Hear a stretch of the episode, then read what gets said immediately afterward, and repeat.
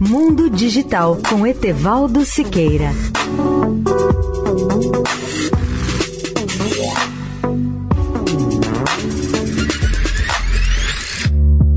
Olá, ouvinte da Eldorado. A nave Blue Origin de Jeff Bezos enviou seis pessoas ao espaço no sábado. Entre elas estava Michael Strahan, da TV americana.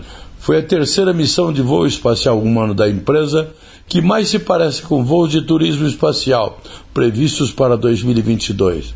O lançamento representou o coroamento de um ano histórico para a exploração espacial e marcou a 13ª missão de voo espacial humano em 12 meses, mais do que qualquer outro ano. A bordo da espaçonave New Shepard estavam quatro clientes pagantes e dois convidados. Laura Shepard Churchley, a filha de Alan Shepard, o primeiro americano do espaço, e Michael Strahan, ex-astro de futebol americano da NFL, que se tornou personalidade da TV.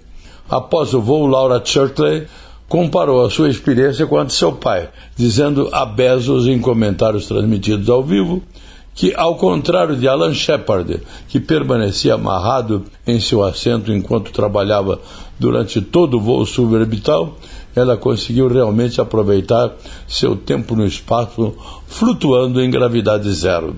Leia o artigo completo sobre o tema no portal mundodigital.net.br. Etevaldo Siqueira, especial para a Rádio Eldorado. Mundo Digital com Etevaldo Siqueira.